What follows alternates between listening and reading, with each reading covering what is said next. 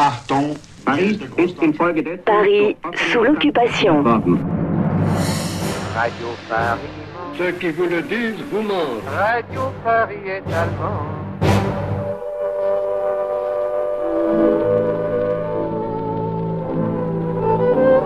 Depuis le mois d'avril 1944, les bombardements anglo-américains se multiplient en région parisienne.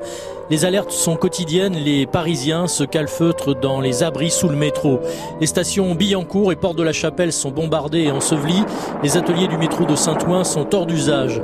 La banlieue et l'île de France paient un lourd tribut à Sartrouville, à Saint-Germain-en-Laye, à Issy-les-Moulineaux, à Versailles-Chantier, où il y aura 250 civils tués. Malgré la propagande de Radio Paris, les Parisiens savent que c'est le début de la fin pour l'occupant nazi. Au moment du débarquement, la population française manquera surtout de vivre. La viande risquera de disparaître du jour au lendemain dans les grands centres urbains.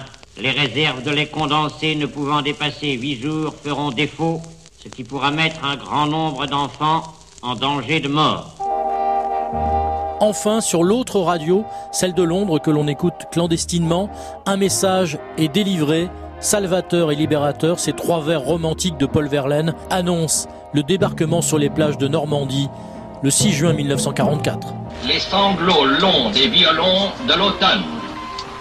Je répète, les sanglots longs des violons de l'automne blessent mon cœur d'une langueur monotone. Je répète, blesse mon cœur d'une langueur monotone.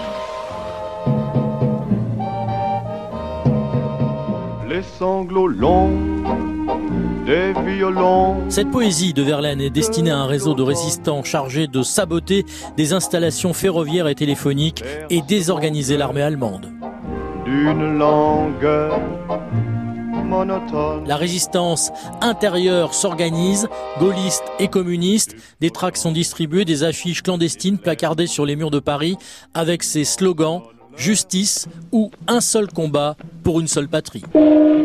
Honneur et patrie, Le lendemain du débarquement, 7 juin 1944, dans Paris Soir, le maréchal Pétain adresse aux Parisiens un avertissement solennel. N'aggravez pas vos malheurs avec des actes qui risqueraient d'appeler sur vous de tragiques représailles. Les Parisiennes et les Parisiens ne sont pas dupes, ils sont en marche pour la libération de Paris.